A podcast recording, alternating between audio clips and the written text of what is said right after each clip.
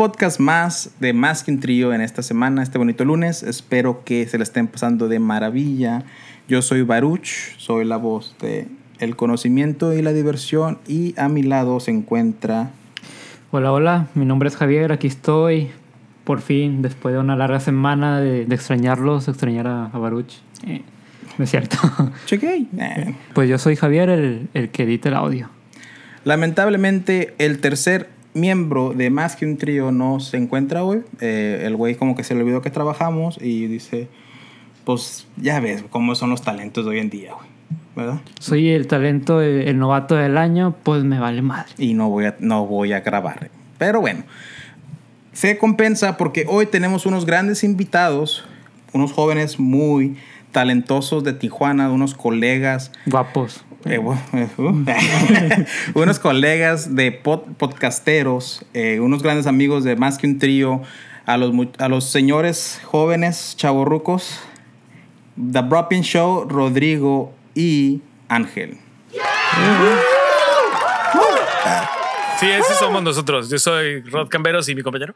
Ángel Brophy. What's up, man? Gracias por, por acompañarnos. Más, gracias por invitarnos a más que un trío.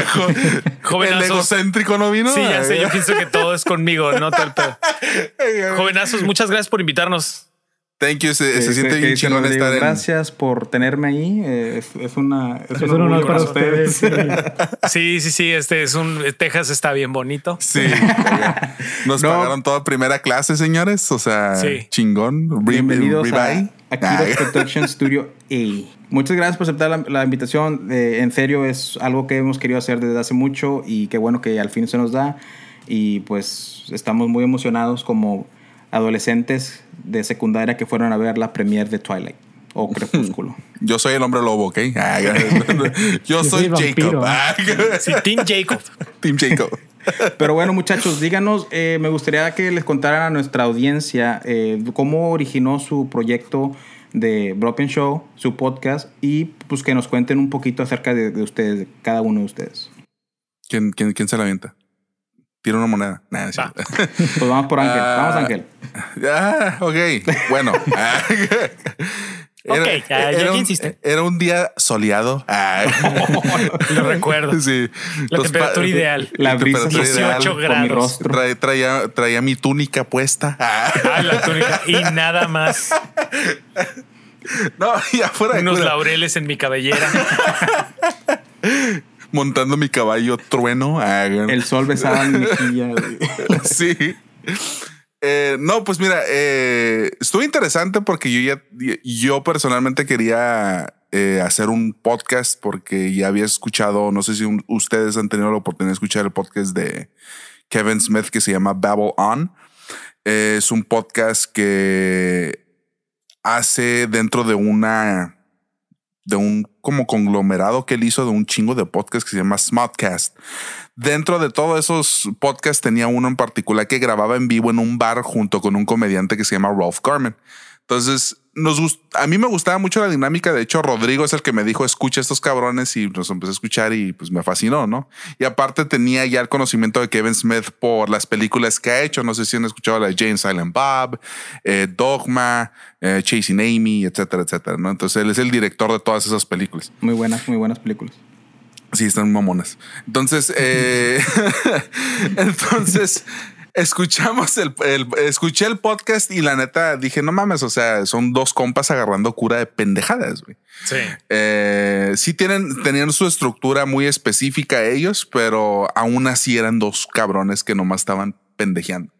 Entonces, un día eh, llego a la oficina de Rodrigo, que estaba trabajando en ese entonces en un estudio de, talento.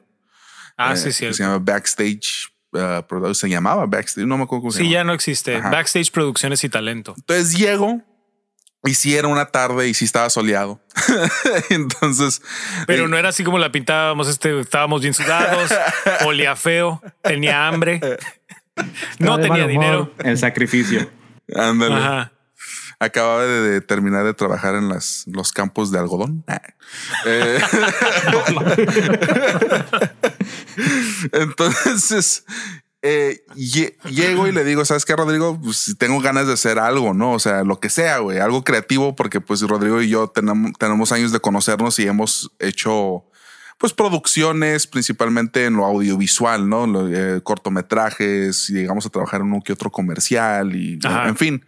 Eh, estábamos metidos en ese, en ese ambiente, pero también queríamos hacer algo pues, que nos entreteniera los dos, tanto de mantener nuestra, nuestro lado creativo activo y que no hubiera tantas lagunas de, de, de tiempo en donde no hacíamos nada, ¿no? Claro. Entonces le llegué y digo, hey, güey, pues hay que hacer un podcast, güey. O sea, ya tengo rato que quiero hacer algo así, pues eh, ya, ya he escuchado el, de Babylon y pues, está curada y, pues, y creo que podemos hacer algo curada. Al principio el Rodrigo lo vi medio como que sí quería, pero no estaba seguro y uno de los motivos creo que no estaba seguro si quería hacer el podcast conmigo. creo yo. Y por su mirada no lo niega. Ah. en serio lo digo. No, no, dice, no dice como que no, nada que ver, Ángel, ¿no? No, no, no, Ángel, era mi sueño más grande de hacer un podcast contigo. Nací para Desde muchos años antes. Pinche puto, puto. este, mira, lo que pasa es que yo, yo le dije a un amigo que si queríamos hacer un podcast y me dijo que no. Después le dije a otro amigo y también me dijo que no.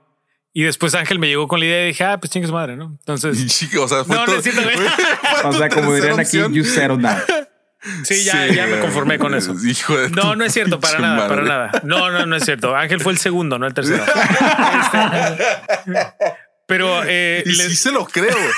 Sí, no, de hecho, sí me habías dicho que ibas a hacer un podcast con Octavio, ¿no? Un amigo de él. no, cla- ay, no, claro que no. No, no, era con, con quién ibas, ibas a hacer un podcast de algo de- más educativo. No te voy ¿no? a decir. Ah. Pero este, no, no, no, con él no. Octavio, saludos. Pero este, yo, eh, no, no, ya fuera de cura, en serio. Sí, este güey me llegó con la idea y le dije, arre, vamos a hacerlo, pero vamos a hacerlo así. Y le propuse mi idea, que yo también me basé un poquito en el, de Hollywood Babylon, pero también dentro de la red de Smodcast de Kevin Smith hay otro, otro que se llama Smodcast, que de hecho fue con el que empezó todo, que era él, él, él hablaba del, del- de esta idea de, de que si tienes algo que decir, todos tenemos algo valioso que decir. Simplemente agarra dos micrófonos y grábate y vas a ver que va a salir, van a salir cosas bien valiosas. Y de ahí surge la idea, ¿no? De, de, de hecho, el concepto inicial del Bropien, que ya evolucionó, es eh, una conversación entre amigos que nadie se atre- se atreve a grabar. No, porque la idea es de que tú estás con tus amigos como ustedes dos, Javier y Baruch, que, que tienen pláticas súper interesantes, súper valiosas, donde se ríen a carcajadas y quedan recuerdos padrísimos de aquella vez. O sea, se miran súper raro como platican. ¿Neta? Nosotros- Nosotros no. Este, Eso es una amistad. Entonces, al final de cuentas, se quedan en el olvido, ¿no? Esas pláticas. Ajá. ok. Y Ángel y yo dijimos, vamos a, a- a unirnos a inmortalizar las, las pláticas que tenemos, ¿no? Entonces yo le dije a Ángel, arre, vamos a hacerlo, pero yo sugiero esto. Mi, su- mi única sugerencia es, vamos a hablar de cine, pero no solamente hablar de cine, porque nos vamos a convertir en otro programa de farándula y ya hay demasiados y la idea no es esa, ¿no? Entonces hay que platicar. Le digo, tráete un tema, el que quieras, y yo me traigo un tema, el que yo quiera, y lo desarrollamos. Y a partir de ahí es, es básicamente echarle a perder el tema al otro, ¿no? O sea, ni siquiera es tan, ni siquiera es tan educado como el de ustedes, donde das uno, emites una opinión. Yo estoy a favor de esto, yo estoy en contra de esto otro, o yo creo que tú estás. No, no, nada que ver. Es como que, como que el güey está, está hablando bien entrado acerca de, de por qué es una injusticia, no las, las, las horas laborales en África y el otro de repente se echa un pedo directo en el micrófono, no?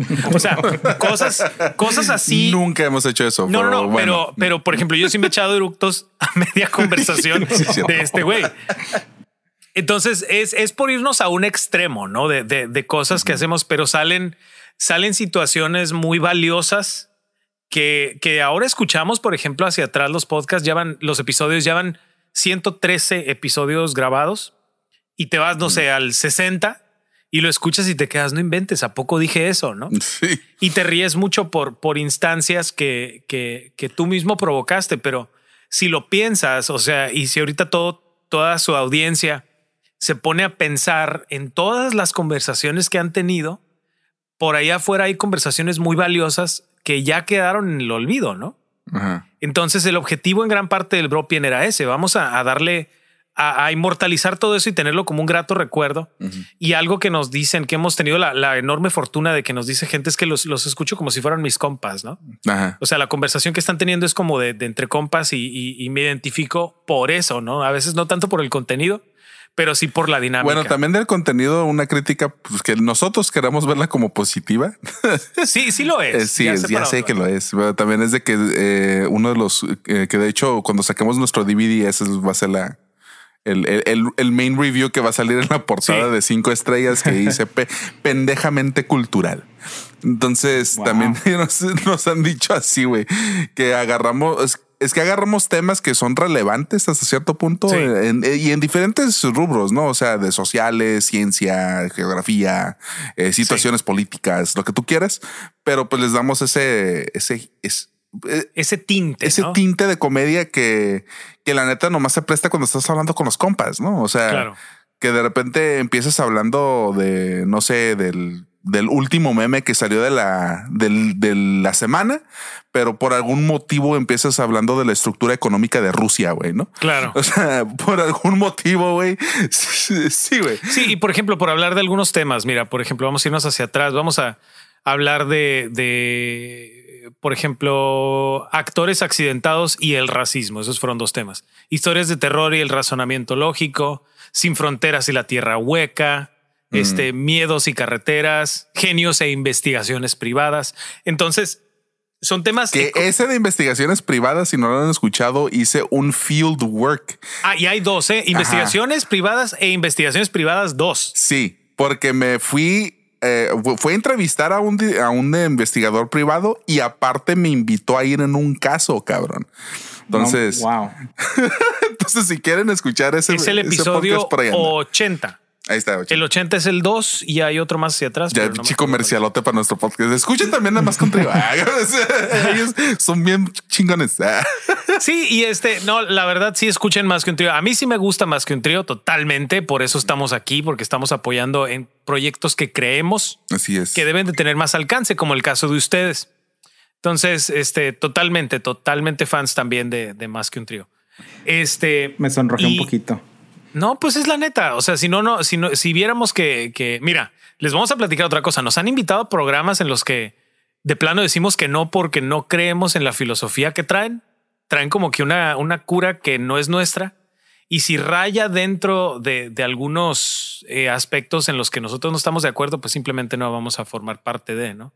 Entonces, más que un trío, definitivamente es un proyecto en el que creemos. Por lo tanto, estamos aquí. Qué bueno, me alegro oír eso porque nosotros totalmente pensamos igual de Broken Show. Eh, Gabriel, ¿tienes una pregunta para? Sí, si no estuvieras tan este, lejos, te besaría. La pregunta, ya ahora siento como cuando dijimos ayer que éramos tu fan. Ya, ya, me llegó al corazón lo que acabas de decir. Oh, pero claro, my friend. Y tengo una pregunta así de que, o sea, me. me ya no llores, Baruch, ya, ya, Quiero saber cómo se conocieron. ¿Cómo nos conocimos? Sí. Ok, doy mi versión y luego la, das tu versión y luego la mía. no, la mía es muy, muy pinche. Nos, late. sí, sí, venga. A ver, a ver, queremos saber primero la versión de Ángel y luego, doy la mía yo. Ok, yo estaba trabajando en un call center, era un joven ilustre de 17 años. 17. Tenía 17, güey. Shit. Cuando me conociste. Lo agarré pollito este, güey. Ah, y de repente entra un hombre frentón con lentes en cámara lenta acá. con, un ventilador enfrente, ¿no? sí, güey, por algún motivo. siempre lo venía siguiendo un ventilador. y una luz atrás, ¿no? Que venía iluminando. Ándale. Ajá. No, pero eh, nos conocimos en un call center. De, las cosas más comunes, creo que de las eh, que hay aquí en Tijuana, eh, y creo que el único otro lugar en el mundo que nos hace la competencia es la India. Filipinas, ya, ¿En serio? Sí, son los call centers. Aquí la industria de call center es muy, muy grande. Por ejemplo, si tienes, por ejemplo, que Metro PCS, eh, Verizon, Gol. Eh, si tienes cualquiera de esas marcas, marcas grandes. Ajá, marcas grandes. Aquí hay un call center que te maneja esas llamadas. Si tú marcas al 1 800 y te contesta un güey que no tiene acento de la India, es probablemente un güey de Tijuana. Lo más probable. y, de hecho, pues a mí me ha tocado atender llamadas en Nueva York, en, en, en, Nueva Jersey, en pinche en Virginia, en, o sea, en Sí, Georgia. Me han tocado llamadas de todo lo de Estados Unidos, la neta. O sea, te con- conozco a Estados Unidos por el teléfono, básicamente. Entonces, eh, estaba yo en una compañía que se dedicaba a hacer estudios de mercado. Entonces, ustedes que viven en, en Texas, me imagino que les ha tocado la- las llamadas que les piden hacer una encuesta por cinco minutos. Ah, eras tú. Ah, pues era, Sí. era yo. Muy probablemente era alguien que nosotros conocíamos. Y, y este vato, el, el- el Rodrigo entra a la compañía ya con el puesto de supervisor. O sea, el vato ya entró mamando pitos, ¿no? Para que le dieran ese puesto. Entonces, Ángel, eso quedaba entre tú y yo nomás. eh, pero mira, lo, lo cagado que es cuando empezamos a como que tener una relación de compas fue de que un día nos invita a una obra en la que él estaba participando como actor. Entonces, pues uno no pierde la, ahora sí que la oportunidad de ir a ver a su jefe bailar en un escenario, ¿no? Porque era teatro musical. wow, qué obra Y era. estaba, y estaba el- Chicago. de Chicago. De Chicago. Y entonces, pues sí, llegué al, al, al teatro y ahí estaba en el escenario Rodrigo bailando y cantando. ¿Cómo, cómo le hizo? ¿Cómo fue su participación en, en la Jazz obra? hands and shit. Jazz hands y todo, güey. Ya- ya no es Bien descoordinado el güey, porque se nota que no sabe bailar, ¿no? Eso Pero- no es cierto. Esa última parte que dice Ángel no es Güey, verdad. sí, No, güey. Claro que sí. Fuck Bueno, you, pues, güey, ¿no? Bueno. Este, y, y yo tengo otra versión. Yo bailaba bien chingón en el escenario mientras un pendejo en el escenario estaba este cagando el palo. Ese güey no sabe bailar. Así. No, guacha, eh, mi versión es esta. Eh, yo trabajaba en un call center. este, y Ángel era un polluelo de, de 17 años. Y me acuerdo muy claramente que, que, que no sé por qué me dijiste, hoy voy a ver películas el fin de semana. Y yo abrí su mochila y había como 34 películas. Y le dije, güey, ¿cuánto vas a.? No mames, vas a estar. Porque me dijo, vamos a ver películas el fin de semana, mi novia y yo. Mm. Y me quedé, no mames, esto es para tres meses, cabrón. Porque traía, no, es que es para tener opciones y ya, pinche morro mamón, ¿no? Entonces pasaron, pasó el tiempo y me dice, no, que no sé qué, que no sé qué. Estudié un curso de cine y me quedé, ah, cabrón, porque yo para estas alturas ya había trabajado en cine durante mucho tiempo. Mm. Había trabajado en una productora de, de este de cine.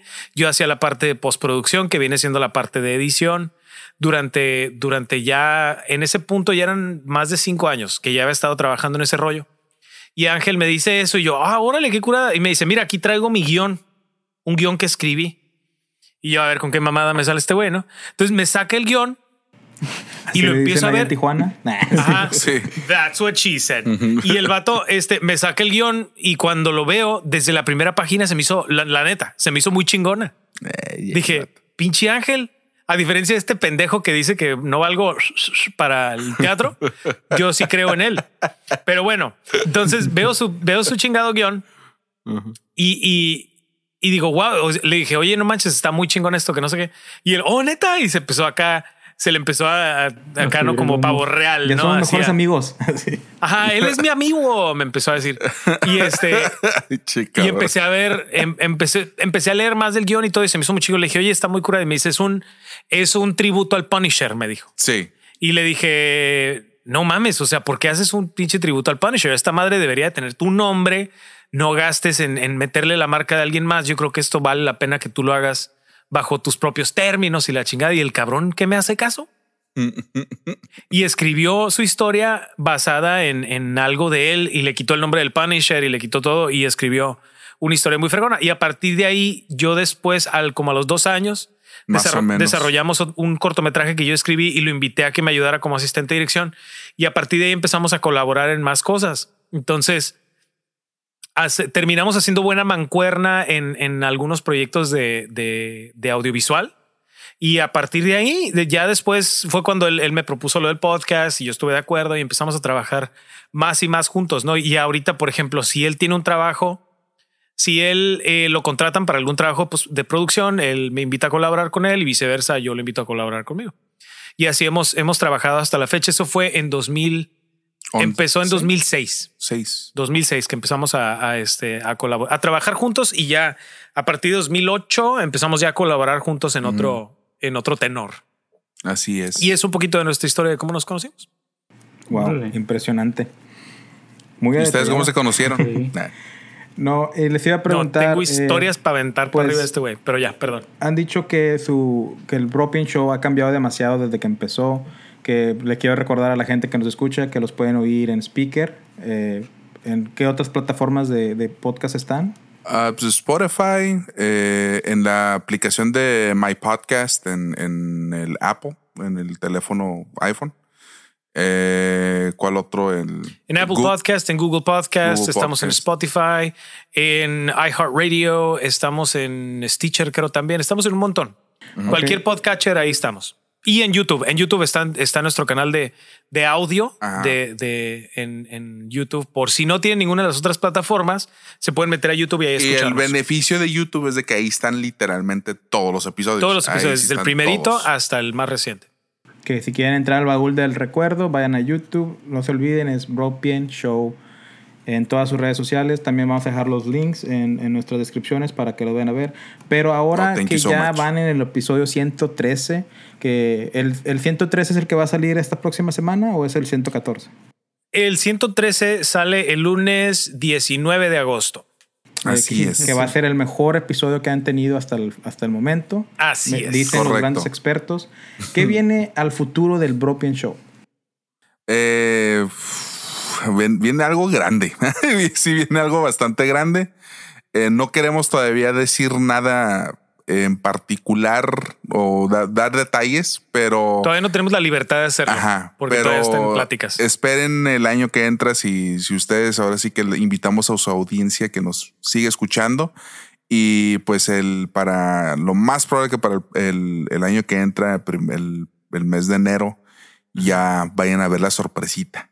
Sí, el, el- vamos a dar, lo, lo único que estamos en libertad de decir ahorita es que estamos en plática con, con algunas, este, este, este- lo que va de 2019 nos hemos dado la tarea de buscar patrocinadores.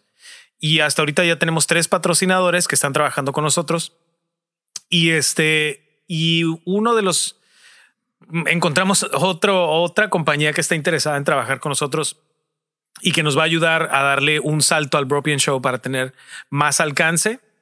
Entonces, este, como todavía estamos en pláticas, estamos todo en el proceso de preproducción. Todavía eso no estamos en libertad de hablar de ello, pero viene, viene algo bien, bien interesante para el Bropian Show. Entonces, los invitamos a que, a que tengan un poquito de paciencia y estén con nosotros, como dice Ángel, en enero, enero de 2020. Así es. enero del 2020 se vienen grandes cosas para ustedes.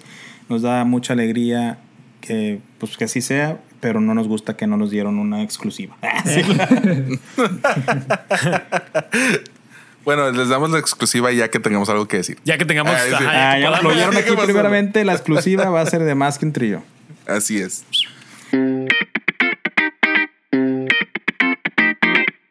Pero bueno, jóvenes, gracias por habernos dado eh, esta entrevista. Les, otro recordatorio a toda nuestra audiencia, vayan a checar a Broken Show en todas sus redes sociales, en sus plataformas donde pueden escuchar podcast.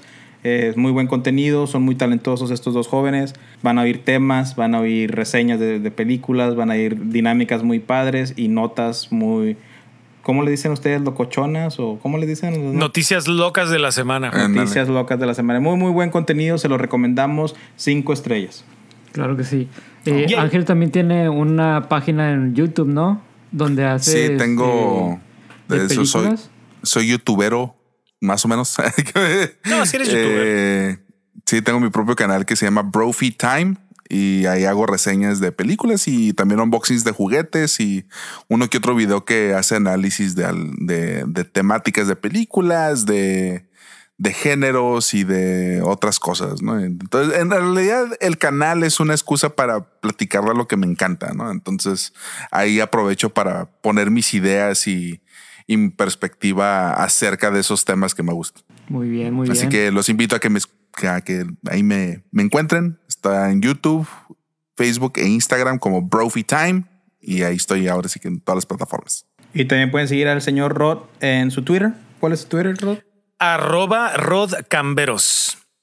Así es. Bueno. Estamos en Twitter. Ahí hago comentarios y este, opiniones y demás. Este, pero escuchen, eh, es, es muy importante. Digo, la, la que la que usamos más es el, eh, nuestro usuario de Twitter en este para el Broken Show, arroba Broken Show. Bueno, muchachos, les tenemos una sorpresa. Oh my goodness. Vamos a hacer unas. No mames, está bien grande. Ay, Vamos a hacer una competencia. Vamos a hacer una competencia entre ustedes a ver quién tiene más destreza y pensamientos Oh my rápidos. Goodness. Eh, ya, ya perdí. Hay un juego que destaca a más que un trío porque lo hemos jugado varias veces. De hecho, hay un video en nuestro YouTube que Mm. se llama Name 5. Nombra 5. Como ustedes Nombra ahorita cinco, se ok. encuentran en Tijuana y, y nosotros en Bronzeville, Texas, vamos a modificar un poco el juego. Lo Ok. que vamos a hacer, Javier y yo vamos a agarrar estas tarjetas que ustedes están viendo, pero nuestro público no. Y les vamos a hacer una pregunta de las que están aquí. Y ustedes tienen que nombrar cinco cosas. Un ejemplo sería. A ver. eh, di- nombra cinco actores latinos. Ok. Sería un ejemplo y ustedes pueden decir Eugenio Derbez, Eugenio Derbez, J. Lo, Eva Longoria, eh, Salma Hayek, Salma Hayek, Mia, Mia- Edward James Olmos. Mia Khalifa. Mia ¿no? Khalifa, no, es árabe, Mia Marín, eso sí es. Está.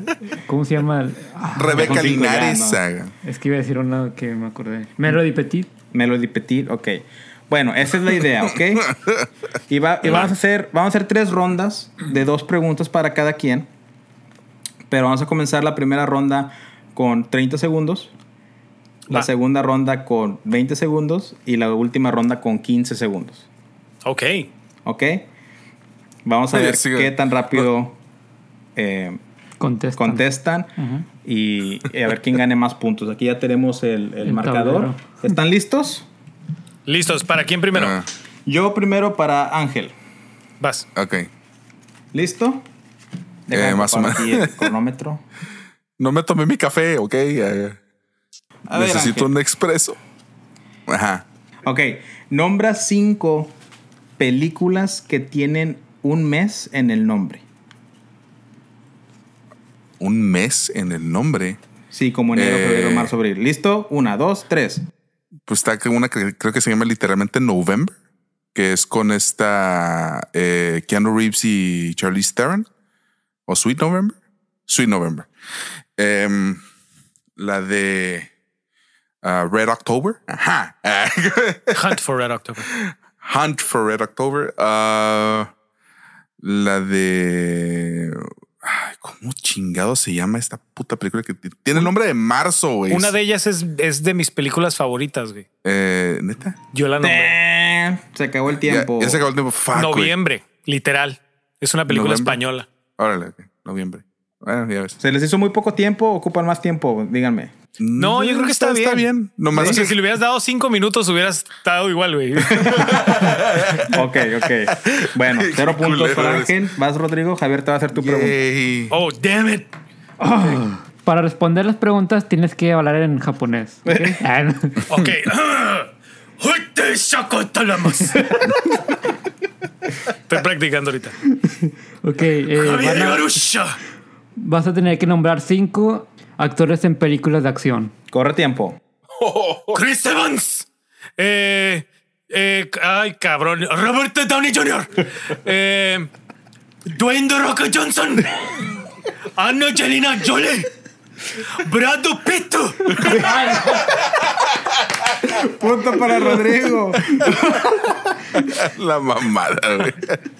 Ay, ay, ay. Ay, cabrón. Ahí está, güey. En 14 segundos, güey. te aventas todas. ¿Cuánto? 14, 14 segundos. 14. Shit. Y en japonés, güey. Sí, güey. Eso es para el compatriota que nos oye allá en Japón. Saludos. Saludos, compatriota en Japón. Saludos. ¿Cómo se llama él? El para mandar saludos en japonés. Eh, no sé cómo se llama porque no nos dice quién es el usuario, pero nos marca que alguien en Japón nos escucha. Ah, bueno. Como es, como es este nombre genérico me- mexicano, latino. José Rodríguez. Juan, Juan Pérez, ¿no? Juan, Juan Pérez, ok. Juan Pérez, saludos. ok, un truco para aprender, para aprender japonés. Ahí les va así rápido, paréntesis. Tienen que decir los nombres de sopas instantáneas bien rápido. Ok, apréndanselos. Maggi Ramen. Ok. Maruchan. Ok. Y Kappa Noodle. Ok, Maggi Ramen, Maruchan y Kappa Noodle, pero rápido. Maggi Ramen, Maruchan y Kappa Noodle. Arigato Está, gozaimasu. güey. Japanese 101. Arigato gozaimasu. ¿Listo, Ángel? Eh, sí. Eh, lo voy a decir en inglés porque no puedo pensar cómo es en español. Nombra cinco pickup lines. Mm. Corre tiempo. Uh, the wanna fuck. Eh, Ok, te lo voy a dar. eh, ah, tienes bonitos ojos. Eh, eh, tanta carne y yo chimuelo. ah, fuck. Es ya lo usaste. uso, yo no uso líneas. Eh, Eres una máquina del amor, no sí, te pendejo. Ah, eres nueva y ya estás usada. Ya, Ya se acabó. No, tienes que hacerle así, güey. Así, güey. Este, así. ¿Este es cloroformo? ¿Cuántos fueron esos, Rod? ¿Cuatro? ¿O fueron, sí, fueron las cinco? Cuatro. Chin, Ángel, tú estás muy cerca. ay, güey. Fuck. Es que sí me agarraron en curva porque. Tanta curvillo sin frenos. Sí, sí, también, güey. Nunca se había Vas, escuchado esa, güey, la de Puras albañilescas, güey. Sí, güey. Tanta carne y yo chimuelo. ¿Y cuál es la otra, güey? Oye, te iba a preguntar, ¿si has usado la de You Wanna Fuck o no?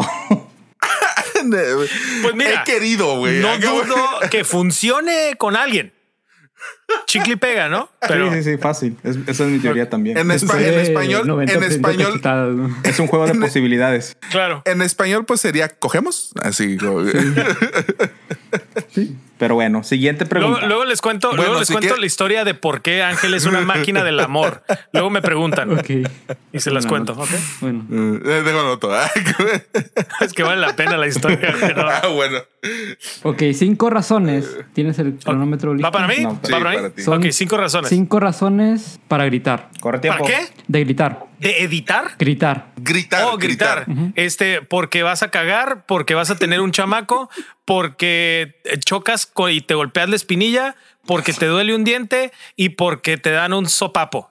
No, o porque estás asustado, o porque te arrestan, o porque te secuestran. Bien dark, ¿no? O porque pisas un Lego, ¿no? Ándale, ándale. O porque matan a alguien enfrente de ti. Así. Punto para Rodrigo. O sea, razones sobran. Pas- pasamos a la siguiente ronda. Ahora son 20 segundos. 20 Ay, segundos, arre. A ver, vamos a ver.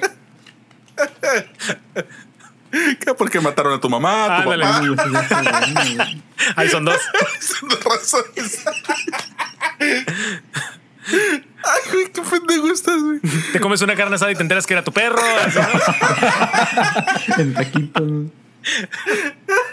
Y así se llamaba el perro Taquito. Taquito. Ay, taquito. No. A ver. ¿Listo, Ay, Ángel? qué pendejo. Dale, güey. Nombra cinco lenguajes europeos. Corre tiempo. Uh, muy bueno. Es celta, español, eh, ruso. No, ruso no es asiático, pendejo. Eh, checo, checo sí es, sí, es- sí es europeo. No sé, güey. Ah, Ah, qué mamón. no. portugués, portugués. ¿Cuántos llevo, güey? ¿Cuántos se- Dos. Eh, No, ¿Tres? ah, Ya, ya, valiste. Catalán. Ah, Estaba bien pelada, güey. ¿Sí? Inglés, Francés, cabrón. inglés. francés, español, portugués, italiano, Sí, checo, güey, eslovaco. Ah, ah, pues es que bajo presión me vuelvo loco, güey. Este, güey, nomás, nomás así con la mente recorre el mapa así de izquierda Mira, a ya derecha. encontré, ya encontré una fácil para ti, Ángel. eh, A la siguiente ronda. Ay, gracias. Ok, va, ok. Ahora vas next. tú, Rodrigo. Yo, ¿dónde está la pinche pregunta? Güey, sí es cierto italiano, francés. No mames, todo- todos, güey. Latín, griego, güey, así como que fuck, güey. es más, estaba difícil, güey, que no dieras con lenguajes sé, europeos. güey. Acá, náhuatl, zapoteco, acá, tagalo, güey. O sea, ay, sí, güey, no mames. Chino, chino dos. Árabe, no, pues no, güey. Chino, sí, güey. ¿Eres Ah, bueno en, películas. Rod? ¿Eh? ¿Eres bueno en películas? Es más bueno este güey, pero, pero a ver. Ok, nombra eh, cinco nombres de Transformers. Corre, corre tiempo. Ok, no, ahí sí no, no me acuerdo. Este Optimus Prime, Bumblebee, este Decepticons, pero eso es toda la raza, ¿no? No, no se la cuento. Es No, es un mamá. Es mi muchacho, yo se lo cuento. Es como decir mexicanos. ah, nombra un mexicano, mexicanos, así. ¿no? Y ya, güey, ya la neta no, hasta ahí doy. Oh, chin. Eh, ¿Tú puedes contestar esta, Ángel? Eh, supongo que sí. A ver. Cinco. Te, dan un punto si las contestas en 15 segundos. ¿Sí, no? A ver, eh, Optimus Prime, Bumblebee, Chico. Jazz, uh, Ironhide y Ratchet. Sí, la hizo. Está, Sí, fácil. hizo. Bueno, le Muy voy a dar un punto. Muy bien. Yeah. Mm, Bueno, turno de Ángel. Pero no puede decir griego, italiano, español. Francés, español, portugués, güey. Las películas son tu lenguaje. Sí, güey. Nombra Yo- yo- cinco villanos de películas. Corre tiempo. Eh, Hans Gruber, ah, mi villano favorito. No, pero ¿cómo se llama? El, el Gru. Gru. Gru. Eh, Scar, eh, Maléfica y de Jafar. Punto para Ángel. Me Darth fui con todos los de. Disney nomás porque güey. ya. Todas las princesas, Sí, ¿no, güey? Todas las princesas Y tenían- su contrincante. Sí, güey. Úrsula. Vamos a ver tu lado romántico, Rodé. Ay, carambas. Ok, a ver, échale peligro. Está chistosa esa. Dice, eh, nombra cinco maneras de proponer matrimonio. Ok. Tiempo. Con un perro con el anillo amarrado en el cuello, con un, con un globo, este, pintándolo en la arena en la playa, este, tatuándomelo en las nalgas y este, y adentro de una copa de champaña. Ah, Oh, muy bien, sí. eso. ¿Con Ok, cuál- la primera, la, la del perro, fue la que con la que yo le propuse a mi esposa. Oh. Neta. Yes. Wow. Tres segundos te faltaron. Y para la de las nalgas casi fue con no la que me propuso a mí. Ah. Ajá, y con la- las, nal- las nalgas era mi segunda opción. Como no fue necesario, el siguiente día tuve que ir a que me las quitaran con láser. Quiero saber cómo le ibas a proponer. Como, mira, tengo algo en, en mi trasero y te bajabas así, ¡pum! Ajá. No, ese es, eh, la- su mujer se puso el strapon. Bob, ¿quién es ¿Quieres, Bob? Bob? Sí, pues es que es como les digo que quiero tatuarme una R en una nalga y una D en la otra, ¿no? Rod. Rod, Exactamente. Ángel, ¿sabes Mm. películas de Woody Allen? Ingue, su madre. Es del único pinche director que no sé nada, güey. Bueno. Eh, Porque ya estamos en la última ronda, 15 segundos cada quien. Voy a tratar de buscar unas fáciles para pues echarle la mano también, ¿verdad? Sí, dale, dale Ah. una, más, dale una más, más, más pelada, porque no vas a ver. Yo creo que esta, esta la vas a Me poder contestar en dos, 15 güey. segundos, Ángel. Yo confío en ti, tengo mucha fe. A Nombra ver. cinco personajes de la serie Friends. Corre tiempo. eh, Joey, Chandler, Ross, Mónica eh, y vamos a decir que Gunter. Ok, curada. Bien, punto para Ángel. Yay. Le di uno más porque. Sí, por lástima. Ah, sí. Qué culeros. ya me voy. ¿Te gusta Michael Jackson, Rod? Simón. Uh, bueno. Cinco, nombra cinco nombres de Michael Jackson. Digo, nombre de canciones, vaya. Ah, ok. Corre tiempo. Nombra Black- cinco niños. Black or de- White, Dangerous, Jam, Beat It, este, y Billie Jean. Uh, Punto para Rod. Pensé que iba a decir nombra cinco niños que abusó. Este, Macaulay Culkin. el- los, todos los del documental, güey, de cuatro horas. el- los cinco de Parchís, ya con eso. Ah. Así. Chivato. Ay, güey. Ok, es la última La última. pregunta. Eh, quiero, quiero preguntarle a Ángel si quiere. Si te hago una, una pregunta súper difícil, te daría cinco, te daría cinco preguntas, pero la tienes que contestar en 15 segundos. Pues ah, dale, güey, ya. Si, si fracaso, fracaso eh, con estilo. Ah, Es como, es como tipo. Es como tipo gol gana, güey. A ver, pues. Ay, güey, no. Dale. Nombra cinco inventos que cambiaron la humanidad. Corre tiempo. uh, Pues carro, avión, barco, eh, computadoras, eh, eh, el, bueno, no la invención, pero el descubrimiento de las ah, ondas de comunicación. No, sé qué más. ya cuatro, güey. Llevas cuatro, falta una. ya son cinco, ¿no? Sí, dijo cinco, sí. Dije ¿Dijo cinco. cinco? ¿Sí fue cinco? Ok. O sea, no pudiste haber dicho la penicilina, güey, la cirugía, la, la que salve vidas, ¿no, güey? La Segunda Guerra Mundial. la- Pues sí cambiaron a la humanidad. chingo, güey. La bomba atómica, puntos. la, Punto, sí. La peste bubónica, así, ¿no, güey? Bueno, ese no fue invento, ¿no? Pues, eh, bueno. No, ese no es. Ah, ok.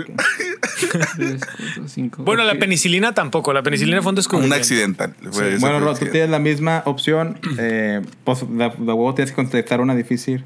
Está difícil. ¿no? para, para ganarle a, a- a Ángel, si no ganaría él. Este- Gol gana. Shit. ¿Está difícil esto? Eh, Ah, Esa está Oh. Está con madre. Bueno, ahí te va. Tienes que nombrar cinco payasos famosos. Corre tiempo. Ay, cabrón, el payaso de It, Broso, Cepillín, este, fuck, eh, eh, ¿cómo se llama? Homie y este y eh, Ronald McDonald. Bravo, bravo. Wow. Bravo. That was cool, that was cool. Me Ronald McDonald te la Sí, güey. Sí, ¿saben quién es Homie? Es un mato un cholo. No, no, no, Homie, Homie the Clown. Ah, no. Era, era un, un payaso que salía en, en, en Living Color que le decía, Homie, don't play that. Pero bueno, entonces quedamos 8 Ángel, 9 Ro. Nice, nice, nice. Yeah, thank you, yeah. A ver, muy a ver, divertido, ¿no? Rod, cuéntanos la, la historia de, De la máquina. Porque Ángel es una de máquina, del amor. Pues mira, Mira, eh, eh, quiero hacer un disclaimer. Esta es la percepción de Rodrigo que él tiene de mí. Yo ya he fracasado rotundamente en un- muchas de las situaciones de, la que, de las que él va a plantear y también he tenido otros testigos y amigos que me han visto fracasar rotundamente. not on my watch. Pero ya, adelante, güey. O sea, me dice este, un día este cabrón tiene la osadía de llegar y decirme, hey, güey, cuando los dos éramos solteros, me dice, hey, güey, este, dime qué pedo, cómo le hago con las morras, güey, para ligar más. Y yo, no mames, Ángel. Pinche Ángel, eres es otro pedo, güey. O sea, guacha, ¿cuál? fueron varias. Un, yo tocaba en un café con, con, en ese tiempo no, to- no era, no estaba tocando con mi esposa. Estaba tocando con una amiga con la que hacía teatro hace muchos años y este iba a tener un evento en un café y le dije a Ángel, ¿qué onda? Cáele si quieres, este vamos a tocar tal día y que no sé qué. Y me dice Ángel, ah, Simón, yo le caigo. Y me dijo, ¿puedo llevar una amiga? Y yo, claro, o sea, claro que puedes llevar una amiga. De hecho, estaría toda madre entre más gente mejor y todo, ¿no? Ah, pues llega con la supuesta amiga y la amiga y llega agarrado de la mano con la morra, así con los dedos cruzados, ¿no? La amiga güey, Entrelazado. Ok. entrelazados así, los dedos y el- las almas también, ¿no? Entonces llega este este güey y se sienta hasta enfrente, ¿no?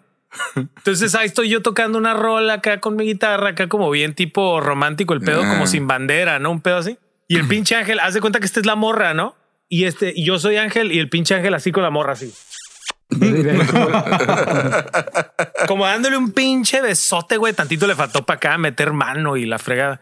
Y yo, y a mí me dio mucha risa y, y tuve que interrumpir la rola de la cura que me dio, ¿no? Y todavía voy y le digo, oye, güey, ¿andas quedando bien con tu amiga? Y me dice, ¿con quién, güey? o sea, yo me quedé, no manches, güey. O sea, estabas, estaban bien sobres y yo veía a la morra bien sobres contigo. Y güey, no, nada, nada que ver. Ok, pues está bien.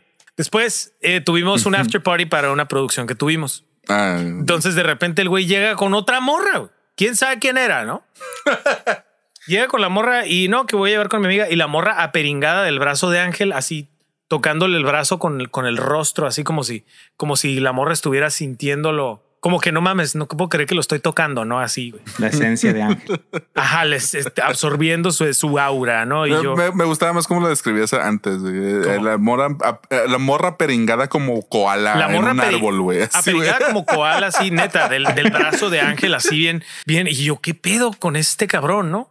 Y los dedos entrelazados también, ¿no? Y luego un día tuvimos un party en mi casa. Y Ángel llega y platicando con una morra, pero así como bien suelto, ¿no? Así plática y plática. Y yo nomás veía que la morra lo miraba hacia arriba con, con los ojitos pispiretos, ¿no? Así toda, así como que, ay, sí, no sé qué.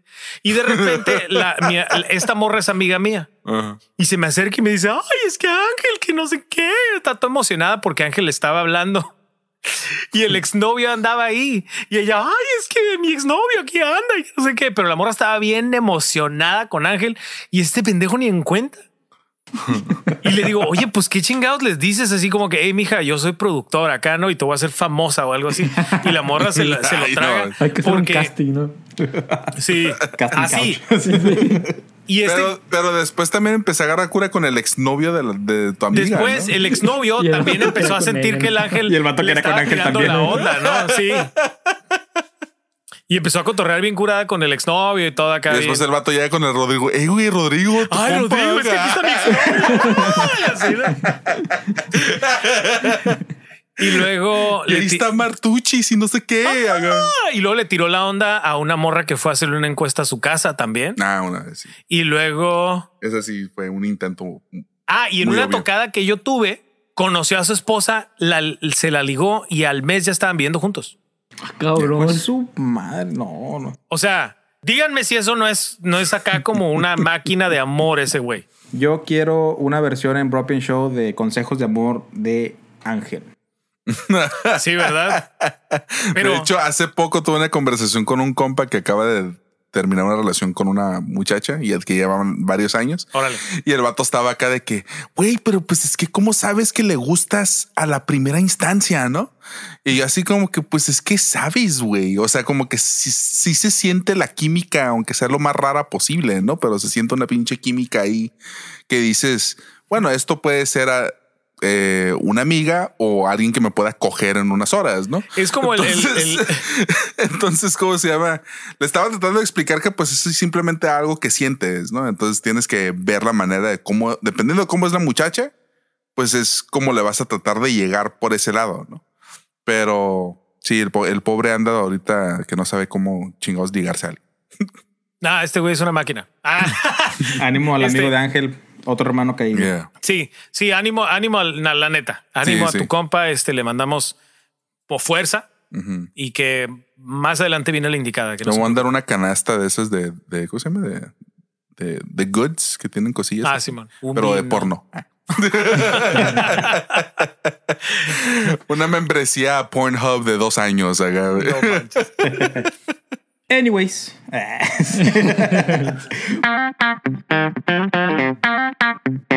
ya pasamos al, tema, tema de hoy.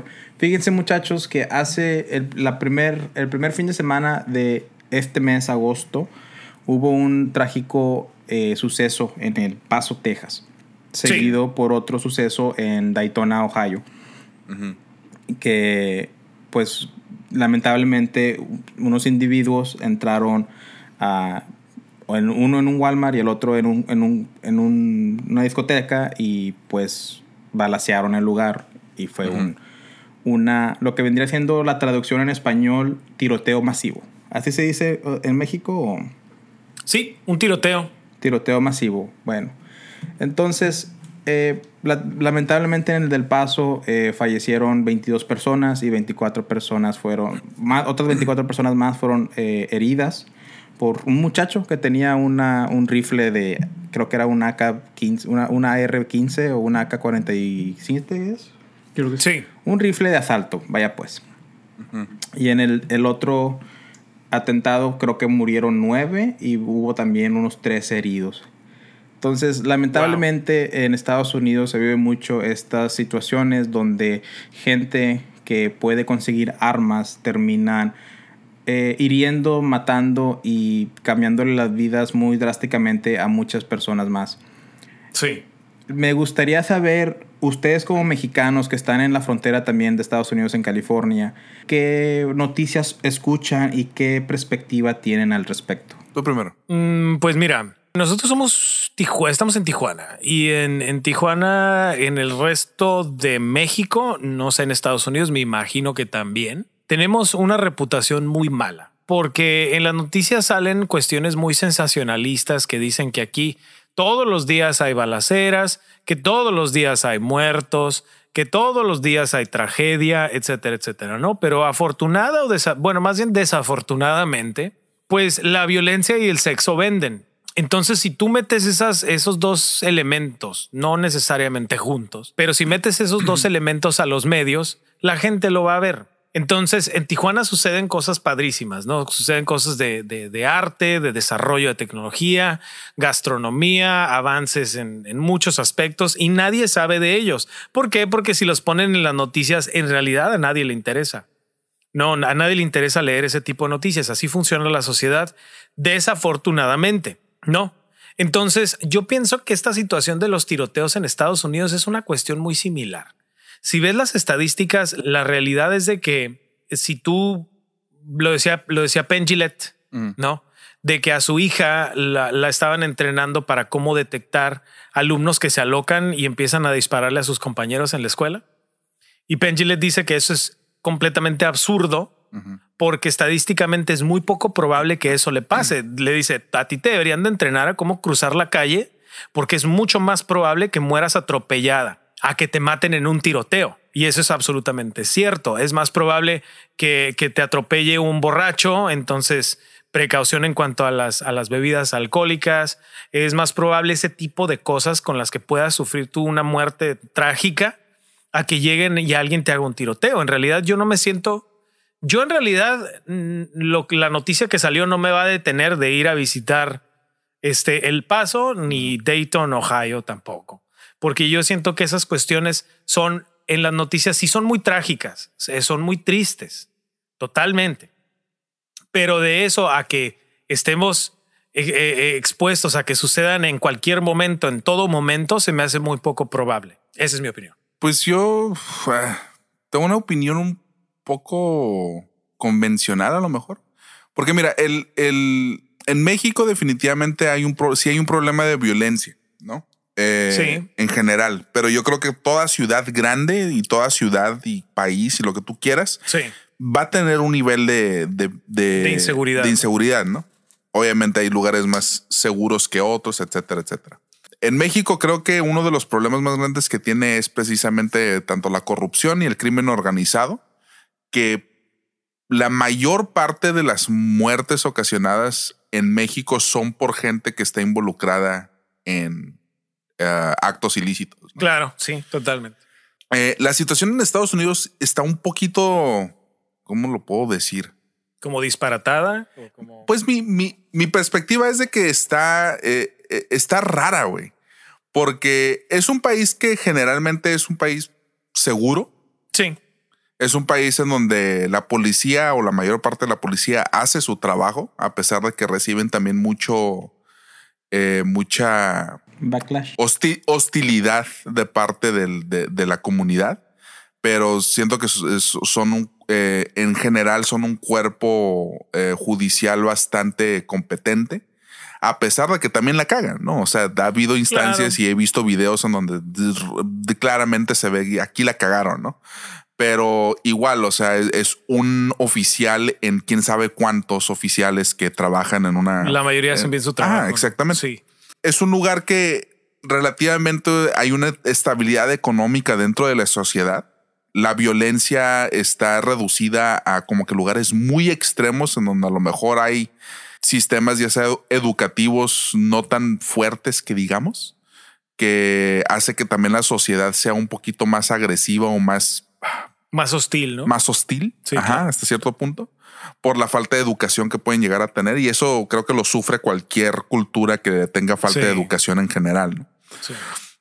Ahora, la, la, situación con lo de Estados Unidos, eh, eh, aquí hay varios puntos de vista que convergen en un, en un análisis en donde hay un chingo de, de, de conflicto en el, en el simple hecho de conversar sobre estas situaciones que pasan, ¿no? Porque muchos de los ataques que pasan allá y que nosotros como mexicanos acá en México, que de repente escuchamos cosas como las que pasaron en hace poco, sí nos da un poquito de, de temor de ir a la tienda allá en Estados Unidos a que pueda llegar literalmente un vato que se le botó la canica y rociar el pinche lugar de, de plomo, ¿no? Entonces, y acá, por ejemplo, mm, cuando salgo a la tienda, pues no, no voy con ese miedo, pero si voy caminando, por ejemplo, el miedo que pueda llegar a tener es de que me asalten. Sí. Sí. De que un maleante se me acerque, pero me quiere quitar mi dinero porque pues es un vato a lo mejor necesitado y lo que tú quieres. Entonces, ahí como que el, el, el, miedo que nos da a nosotros como mexicanos que vivimos en México al ir para allá es de que literalmente nomás porque no le caigamos bien a alguien o se le botó la canica a alguien, sí. Nos da más miedo eso que nos asalta una persona. ¿Por qué? Porque por lo menos si me asaltan, yo sé que no me quiere lastimar en realidad, nomás quiere lo que traigo. Sí le doy mi dinero, sí, me voy a emputar y lo que tú quieras, pero voy a salir vivo de la situación porque pues el vato lo más probable que nomás quiere pinche feria para darse su siguiente hit de droga, ¿no? Entonces, la, eh, es una situación que puedes desarmar tú simplemente cediendo lo que el asaltante quiere, ¿no? Que a lo mejor, que a lo mejor no está, no está muy bien esa perspectiva, pero si lo pones en balanza. Está de siendo que- objetivo. Ajá, exactamente. Es una mentalidad más objetiva, a diferencia de que estás tú de compras y de la nada nomás empiezas a escuchar pinches balazos por todo el puto lugar, ¿no? O sea, es- eso da miedo, eso da terror, no, no nada más miedo. Sí, claro. Ahora, los incidentes de mass shootings en general sí han incrementado en los últimos 20 años en Sí, Estados claro. Unidos. Y no creo que nomás se ha incrementado nomás porque sí. Yo creo que ha incrementado por el fácil acceso de armas que existe en Estados Unidos. Eh, y aparte de eso, ajá, No, no, no, que tengo un contrapunto, pero sigue. Sí, pero aparte de eso, también está de por medio otro, otro punto de la de esa conversación más grande, la salud mental de las Claro, personas. Eso era lo que iba a decir. Sí. Ajá. O sea, pero es que lo que pasa es, es una, es una situación que, que, que como que apoya a la otra, pues es, es una cosa que se eh, entre el, entre la, Claro. sí, entre lapa, no, entre, ah, Se, se traslapa. se traslapa. Se entrelaza. Ajá, lo se que entrelaza. pasa es que yo comentaba eso. Bueno, lo que quería comentar era de que, por ejemplo, en Canadá Ajá. hay más armas por persona en uso privado que en Estados Unidos. Tengo entendido que en Islandia también, en algunos países en Europa también. O sea, eh, hay más armas, hay más gente, más civiles con armas que en Estados Unidos. Y sin embargo, el problema en Estados Unidos persiste. ¿no? Pero el censo es muy diferente. Como que el la censo cantidad de gente es muy diferente. Obviamente y que también la, cantidad, de por, armas. Eso, por eso estamos hablando de la cantidad de, de, de, de armas que existen en manos de civiles. Por eso. En, pero en, en, en- o sea, se, vas de cuenta que hay, vamos a decir, un número, hay, hay 1.3 armas por civil en, en Canadá y en Estados Unidos hay 0.08 armas por civil. No, por eso es la diferencia, pero en manos de quién cae. sí, pero lo que voy es de que también el, el- el censo de gente y de armas es muy diferente en Canadá que en ¿En Estados qué Unidos. sentido? Son 300 Explícalo. millones de personas, Sí. 4 mi- 400 millones de armas en Estados Unidos. Ajá. ¿Y en Canadá cuántas O personas sea, son? en cantidad. Sí, sí, sí. Pero a lo, eh, lo que eso lo sé. Pero lo que voy es a que en, en Canadá, por ejemplo, la, la cuestión de la salud mental era lo que decías. Sí. Es muy diferente. Yo creo que ahí es el factor clave. Sí, la salud mental de la población estadounidense definitivamente no es la misma que la salud mental de los canadienses. Sí, de- e- es un factor, pero no es el, no es el todo, pues. No es el todo, pero es Pero- uno de los, ma- de es los uno más de los factores. Pero es que yo creo que esas dos cosas son las más difíciles de discernir porque también matemáticamente hablando, entre más armas haya, más probabilidades de incidentes con armas existe. ¿Sí me explico? sí, sí te O explicas. sea, a un nivel estadístico. Sí, porque nos vamos, perdón, perdón, perdón, creo que quieren hablar. Adelante, chamacos. So- solo quería comentar que lo, el, lo del problemas mentales, eh, eh, los reportes de los mass shootings aquí en Estados Unidos son más por odio racial que por personas con, con un problema mental o con una enfermedad mental. El odio racial termina siendo una cuestión mental. También. De ideología al final de cuentas, ¿no? Porque por más que a mí me caiga gordo alguien por su color de piel, no Etnia. significa que lo tengo que ir a matar, ¿no? O sea, esa es la parte. Que, que eso es algo que, que yo siento que ahorita el, el- desafortunadamente la cabeza de estado que tienen, sin decir nombres, todos sabemos quién es. Chetos. Ajá, este. exactamente. Este, chetos. Aquí, aquí Eh, chetos es como decir shit. Sí, no, exactamente. no, no, pero chetos, los chetos que compras y te comes, anaranjaditos. A esos Por si no entendieron el pinche naranjado. se refiere, ¿no? Entonces, por, por las cuestiones que este amigo presenta en sus discursos, sí realza eh, toda esta cuestión racial de mucha gente que lo tiene, que lo tiene muy arraigado, ¿no? O sea, el otro día escuchaba algunas posturas de estadounidenses que dicen, es que me quitaron el trabajo, los latinos. Y se queda, no, cabrón, los latinos lo saben hacer muy bien.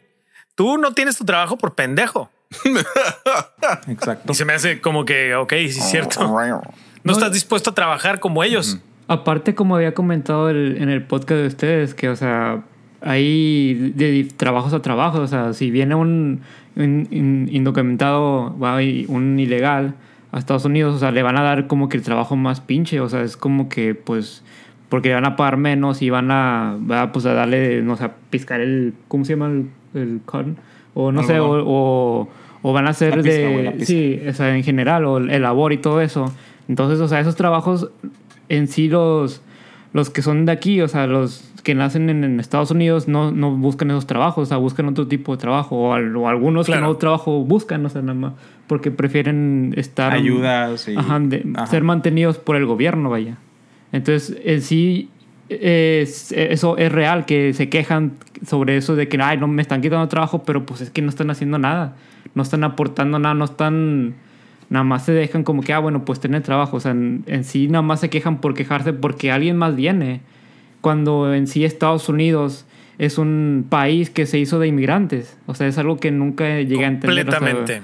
que Estados Unidos vinieron los ingleses, vinieron de otros eh, lugares y se fue creando a base de, de todos porque estaban en contra de las dictaduras y todo eso. Entonces sí se me hace como que muy ilógico que ahora quieran decir estas personas de que, ay, pues es que, que se vayan de mi país. O sea, ¿por qué? O sea, si Estados Unidos fue fundado por inmigrantes. Un problema de los Estados Unidos es que cada 10 años tienen que encontrar un enemigo. Por eso, hmm. conociendo Estados Unidos, eh, las infinidades de guerras que han estado, los problemas que han ocasionado, siempre tienen que ser tienen que tener un estar en contra de algo. Así siempre ha sido. Desafortunadamente estos años es la inmigración los la, gente no nada más mexicanos también todos los que vienen de Sudamérica gente que esté que esté ilegal gente que esté ilegal el país ahorita es el enemigo de, eh, Estados Unidos y no y no no tomen mi palabra muy a, pecho o sea yo no soy ningún experto al respecto pero es son son como se dice son cosas que que te das cuenta cuando estudias la historia de Estados Unidos, como cada 10 años cambia algo. O sea, los, los 60 la gente odiaba a los hippies, los 80. Es, es, es, un, es un ejemplo que ahorita pues todos están de que no, por Estados Unidos está como está ahorita por los ilegales, que no es la razón, güey. O sea, los ilegales están ayudando en muchos casos, eh, en, como dice Javier, en las plantaciones, en construcción, y pues es lo que no ve mucha gente, que en sí les quiero asegurar que es una pequeña parte, una pequeña eh, población, población de gente. No es como que todo Estados Unidos está en contra de la gente ilegal. ¿Qué es lo que yo te, es lo que yo te decía, por ejemplo, eh, mi experiencia como visitante de Estados Unidos? Yo le tengo un cariño muy especial a Estados Unidos porque a mí siempre me ha tratado bien ese país. La verdad.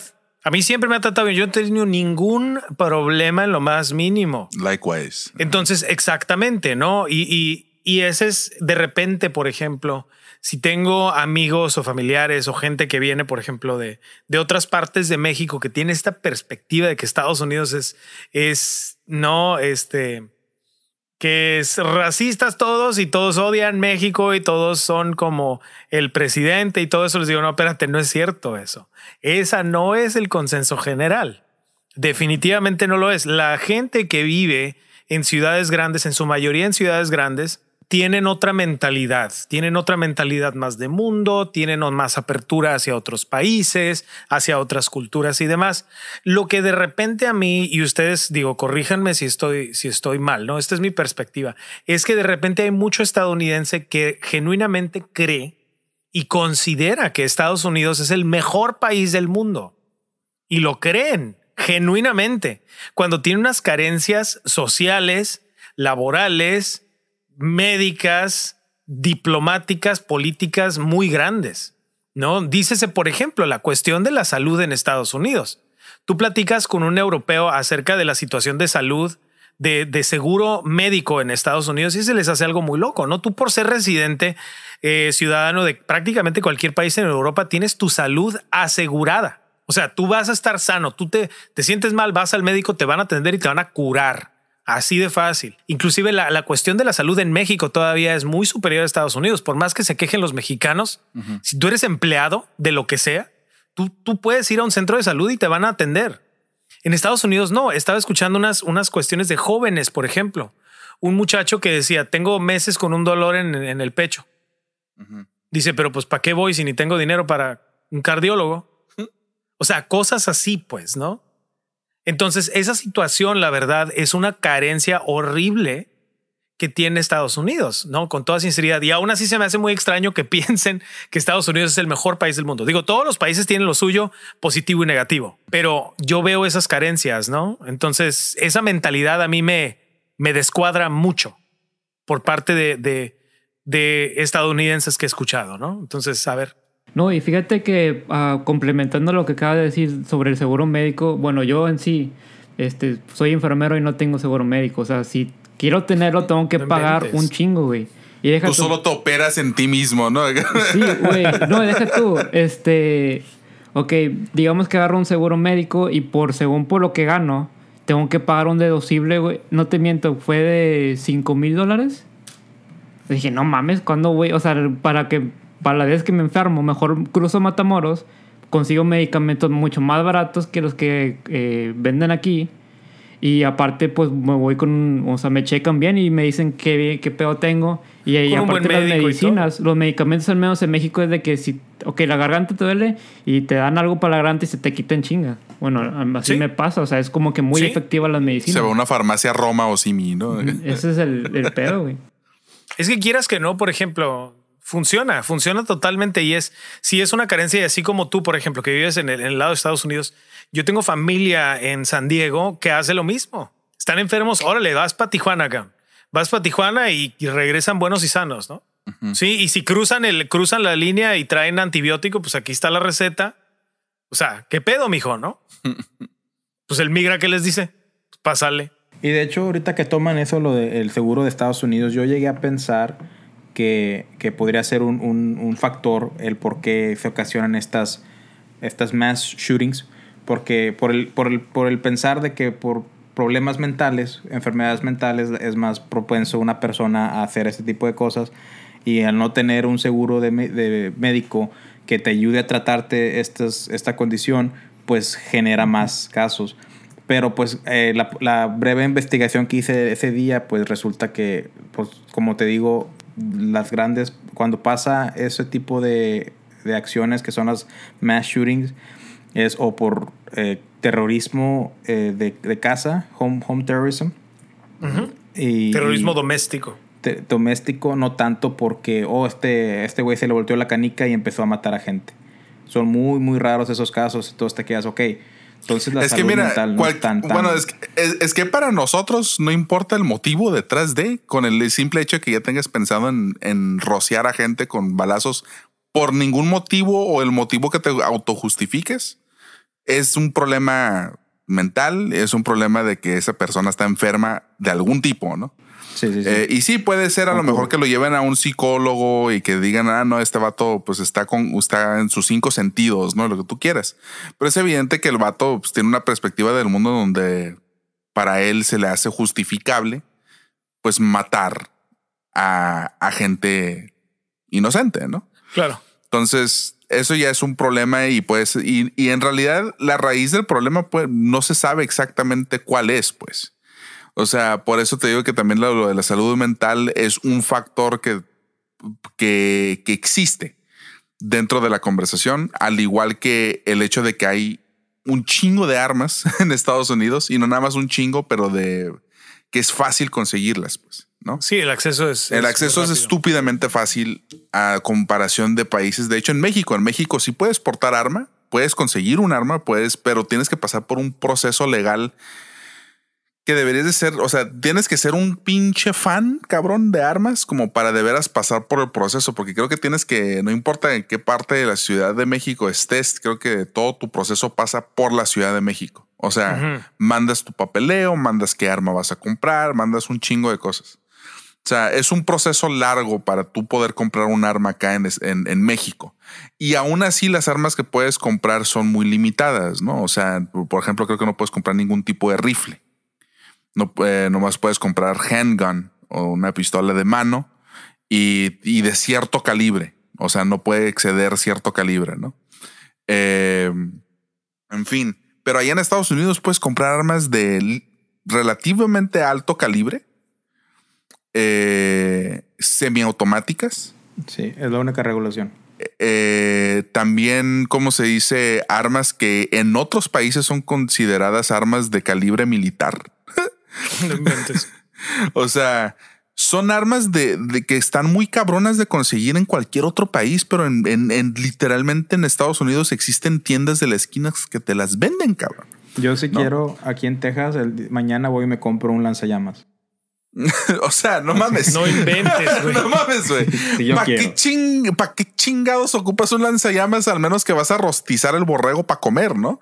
O, Sí, sea, o sea- no mames. Tienen razón, o sea, una persona normal que no es fanático de eso no se compraría eh, No, un lanzallamas o, o algo de mayor magnitud. Pero sí es muy común el- una pistola, un, un rifle o un... eh, ahorita lo que también es muy, muy comprado son las, las ah, ARs, las, las- los, los- ¿cómo se llaman? Los, Los R15. los R15. Ajá, Pero los usan son- como home defense. O sea, las personas que yo conozco, al menos aquí Sí. en Bronzeville, los compran como Sí, home es que mira, es que ese, es- ese es el rollo, pues eh, ahí es donde está el argumento, ¿no? Ahí es donde que, eh, de hecho, tuve una conversación con un cuate que estudió en Estados Unidos, él estaba estudiando ciencias políticas y precisamente entramos en una conversación, en conversación medio intensa, Medio álgida. álgida acá, eh, se, se puso intensa. No, no nos gritamos ni nada, gracias a Dios, pero no sacó su pistola. ¿Cuál pistola? Sí, la, la- la de verdad o la de metal? Sí. Ninguna de las dos, gracias a Dios. Pero O el guion. eh, eh, es- estuvimos en una conversación precisamente él me estaba justificando eh, la ley constitucional que tiene Estados Unidos precisamente de portar armas, que es The right to bear arms, ¿no? Es Ajá. el la segunda enmienda, ¿no? Así es. Ajá. Y, y, el, y, lo- y la importancia acá intensa que es el hecho de que tú como americano, Pero esa enmienda es como es muy arcaica. ve, yo lo sé, sí, o Pero sea, aquí va, el, aquí va el punto. Esto es por el por qué me dijo, y estos son puntos muy objetivamente políticos. No sé cuál es como que la, la validez o, la, o las estadísticas reales de lo que él me dijo, porque no me los he puesto a investigar, para ser honesto. Pero en esencia me dijo esto. Estados Unidos necesita que su pueblo esté armado para que no tenga un, un gobierno dicta- dic- de, dicta- de dictaduría, ¿no? Mm. para que el gobierno tenga miedo de hacerle algo al pueblo porque el pueblo se puede defender y puede eh, Pelear. ¿cómo se dice? pelear por, por sus creencias, ¿no? Que me quedo, pues tienen a Trump como presidente porque no lo han hecho. Pero, eh, pero, ¿cómo se dice? Pero aparte de eso, es de que según esto, Estados Unidos protege a muchas otras, a muchos otros países eh, a nivel militar con sus barcos y sus, eh, y sus flotillas que tienen allá afuera y muchos de sus aliados tienen protección de Estados Unidos. Entonces el hecho de que el pueblo esté armado también ayuda a que el ejército pueda estar haciendo su chamba para otros países aliados y que no los vengan a atacar, ¿no? O sea, esa es una perspectiva que él me puso, que no sé qué tan real sea o factible, pero pues es una perspectiva que él me dio. Y también que muchos países que se tienen el lujo de tener eh, leyes más estrictas en armas es porque precisamente Estados Unidos o Uncle Sam les protege sus, sus tierras de alguna manera u otra. Igual, no sé qué tan factible sea eso. Pero en fin, ah, y entonces él, él me justificó a ese grado el por qué es importante que un ciudadano pueda tener armas, ¿no? Aparte de lo más convencional que es por defensa propia, para que no te asalten, para que un sinfín de cosas. Pero aquí va el parte del problema que se crea al tener esa mentalidad, que al final del día estoy de acuerdo, estás, en, al final del día. eh, estás eh, en tu derecho de portar un arma. Yo, por ejemplo, si queremos tratar de como que regularlo, yo me iría más por el lado de Japón, que Japón con 127 millones de habitantes reportan al año 10 muertes por un arma.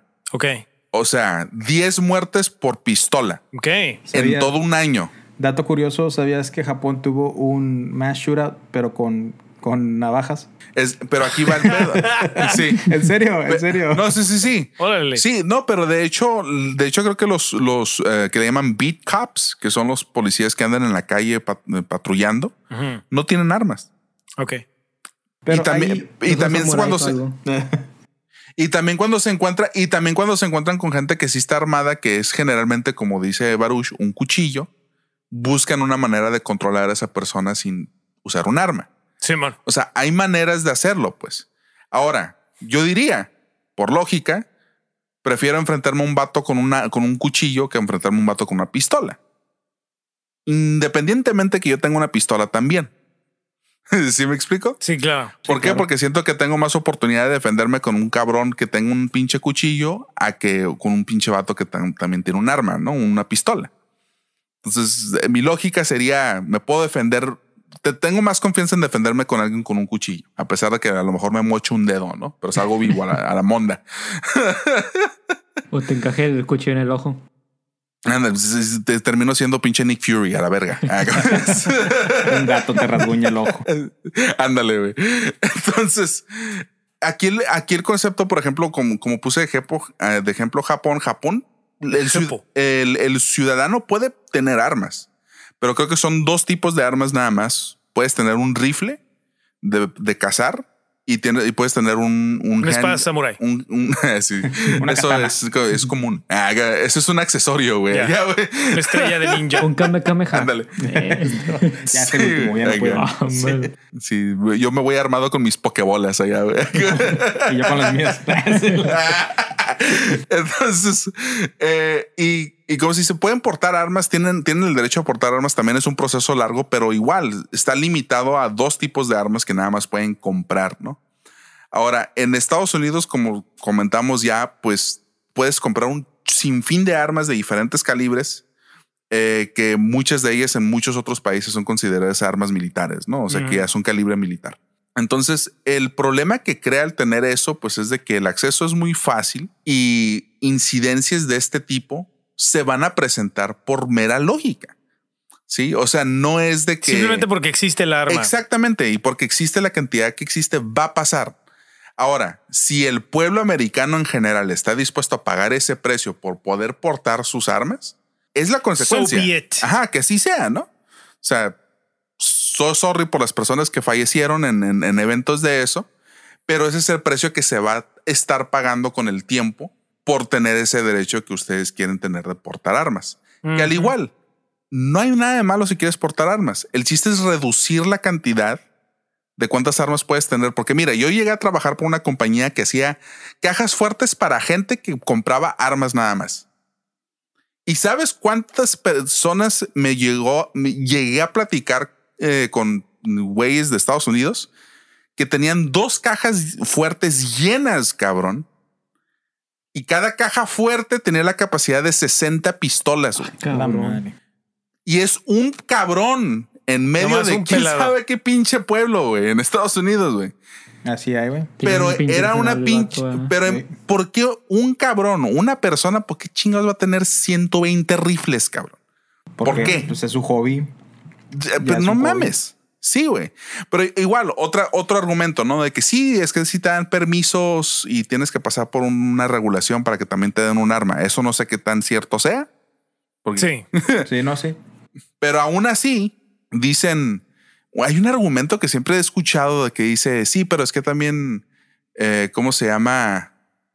Eh, el arma, el- la pistola, que es una herramienta, ¿no? Es como si dijera, no sé. es, Tengo un eh, martillo, no, tengo no, no. un- ¿no? No, tengo un...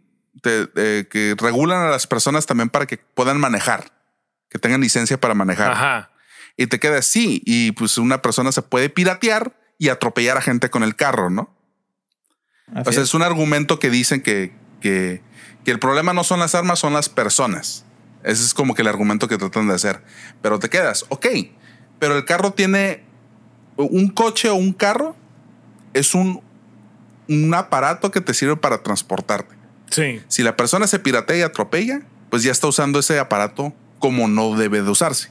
Una pistola está diseñada para dispararle a un objetivo, Sí. sea algo estático o sea una persona, pero en cualquiera de las dos instancias eh, se está usando para lo que fue hecha esa, ese, ese, esa herramienta. Sí, claro. Sí. Sí, pero Entonces- pues se puede hacer el mismo argumento que es un objeto para defender tu hogar. No, es que lo que pasa un- es un objeto ofensivo. O sea, ofensivo en el sentido de que es, es un arma de ataque, no es un arma de defensa. El motivo para el cual tú lo usas como persona es, es, es independiente. Pero ¿no? sí, Eso- estoy de eso es un- acuerdo. Es un arma de, de, de- de- de ataque, no de defensa. Ajá. De o sea, una. Exactamente, una, un arma de defensa para mí sería un pinche el escudo de Capitán América, cabrón, ¿no? o sea, Sí. Un No tengo argumentos fuerte. para eso. pinche anillo de, de vibranium, ¿no? Una pendejada así, güey. Pero qué bueno que tomas eh, este, eh, este punto de las armas, porque mira, Ajá. el simple hecho en Texas, en el estado de Texas, en el 2018 hubo un registrado, o sea, son compras registradas. Porque sí, cuando compras un arma, tienes que pasar un, lo que se le llama background check, que eh, checan todo tu historial que has tenido de toda tu vida. Cualquier Ajá, tipo de incidentes criminales, cualquier tus trabajos, tu crédito, o sea, todo, todo. Y lo checa el FBI para que vean que no haya ningún problema que tú portes un arma. Porque supongamos que tú eres una persona que salió de prisión y pues ya no tienes el derecho de tener un arma, sobre todo si pues entras a prisión por, por usar un arma, ¿verdad? Ujú. de, Entonces- de manera ilícita. Ajá. Exacto. Entonces, eh, en el año del 2018 en Texas hicieron 1.500.000 aproximadamente background checks. Pero es casi imposible el saber exactamente cuántas armas se compran en Estados Unidos porque también está las ventas privadas, que como supongamos que Javier tiene un arma Ujú. y a mí me gusta yo se la compro a él. Ahí yo se la puedo comprar, es mi derecho, pero no se hace un background check. Sí, claro. O sea, es, es, es como de, de segunda mano, pues estás comprando una pistola de segunda mano. Pero Ajá. si, si te checas las estadísticas, el 1 un millón punto cuatro de background checks son pistolas que, digo, punto 5 de, de- que fueron pistolas que se compraron. Ponle que un 10%, supongamos, fueron background checks que se negaron. Entonces queda como un, un, un millón punto cuatro de armas que se vendieron en Texas en el año 2018. Si tomas en Cuando cuenta- menos. Sí, cuando menos. Entonces, si checas, eh, si tomamos en cuenta el, el- el caso que pasó ahí en El Paso, ese es un caso de 1.400 armas, de, de 1.400.000 armas que se vendieron, supongamos, ¿verdad? Eso es 0.007% de, de margen de error. Que pudo haber sido cualquier, hay veces, pudo haber sido un chavo que en el trabajo le, le tocó el, el background check y dijo, ah, chingue su. Y ahí está, le soltó una arma a una persona que no debió haberse soltado.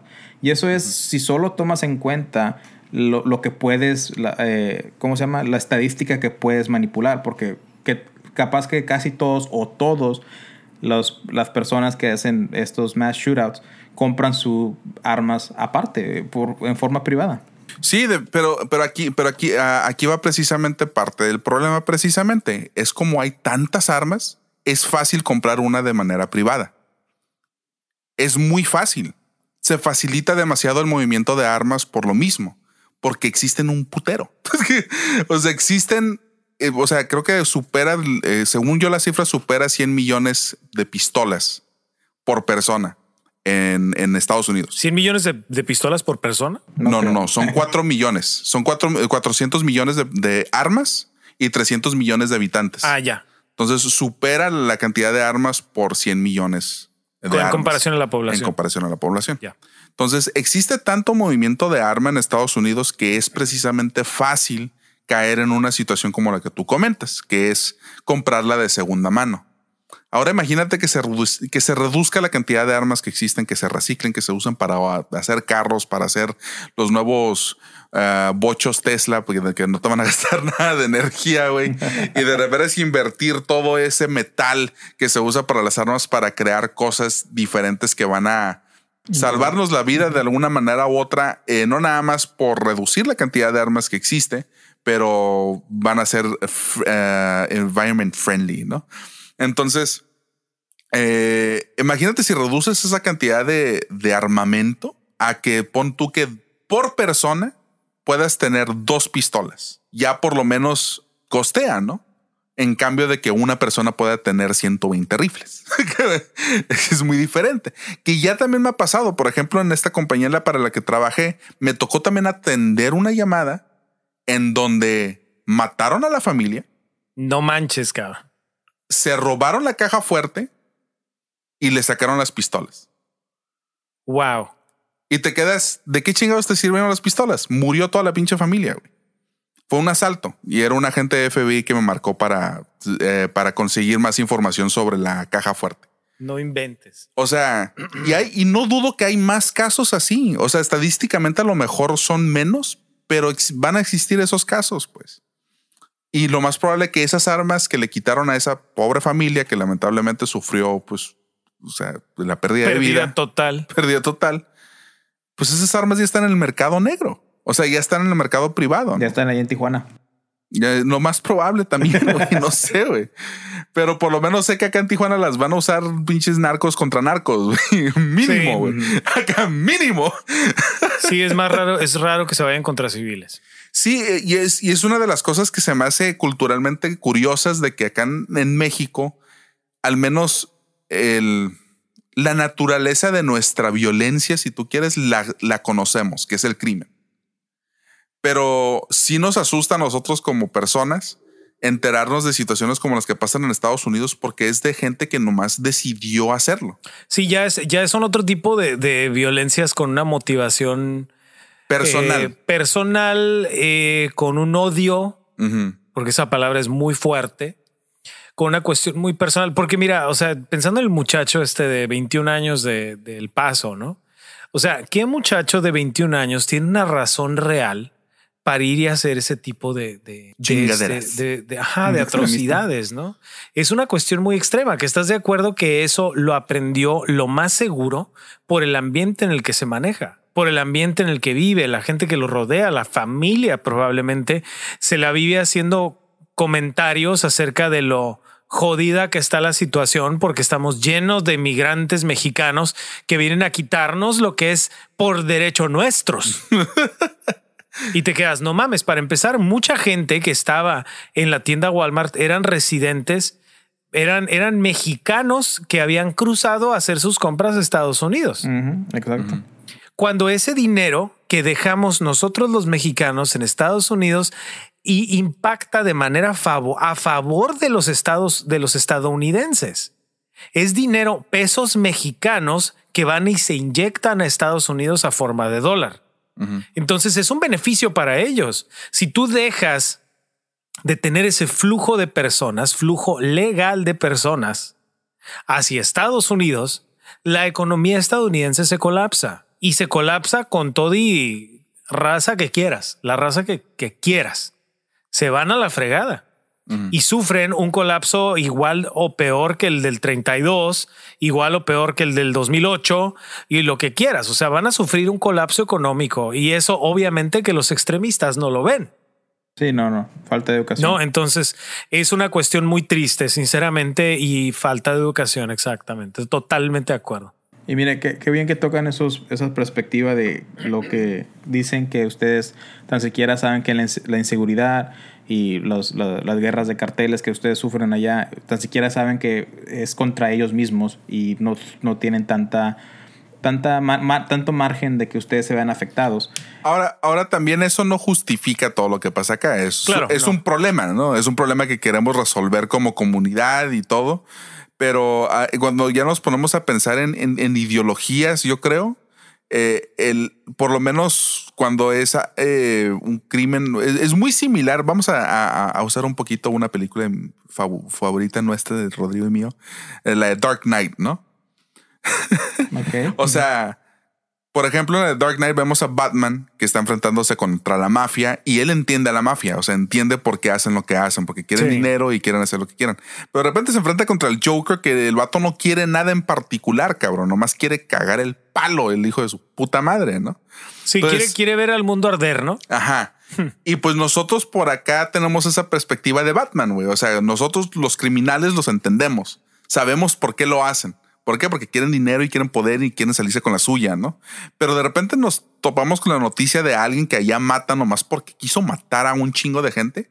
No, no nos entra en nuestra cabeza, no lo sabemos procesar, pues, porque no, no es algo, no sé si algo cultural, no sé qué sea, güey. No, honestamente no sé qué sea esa perspectiva que nos da más miedo eso, pues, de saber de una persona que nomás dice, ah, fuck it. Voy lo que a matar pasa es que sabes, lo que pasa es que sabes que su motivación es otra. Conoces su motivación y eso da miedo. Ajá. Sabes que la motivación de, de, de, de la guerra de cárteles es el, es el dinero, es el poder. Ajá. Es otra, ¿no? Entonces, si tú no influyes, pues no estás, estás relativamente fuera de peligro, ¿no? Ahora, lo- desafortunadamente, pues la cultura que está alrededor de estas personas es, es lo que de repente sí afecta a civiles. O sea, la cultura que los rodea, la glorificación de ellos, Sí, o sea, sí. todo Sí. eso, ¿no? Porque algo, algo sucede, sucede un fenómeno que era lo mismo que pasaba con, con Es- Escobar en, con Pablo Escobar en Colombia, ¿no? De que de repente las, las, las mafias, los, los cárteles cuidan más a los ciudadanos que el gobierno mismo. No hacen escuelas, pavimentan calles, les dan dinero, les cuidan este, eh, su salud, construyen iglesias, hacen todo por el pueblo.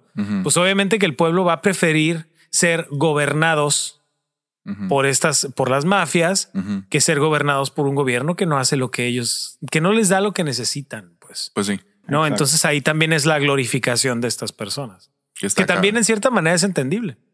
Desafortunado, Sí, o sea, es- tiene pero su- entendible. Tiene su lógica. pues. Así Claro. es. Pero mira, hay una conectación que se le pone a Estados Unidos porque supuestamente es- eh, solo este año de 2019 a- hasta el día de hoy van supuestamente 256 mass shootings en, esta- en Estados Unidos. No inventes. Entonces, pero me di la tarea a investigar exactamente cada uno de ellos, así brevemente. El más reciente que pasó fue en agosto de este agosto 14, hace dos días, en Pensilvania.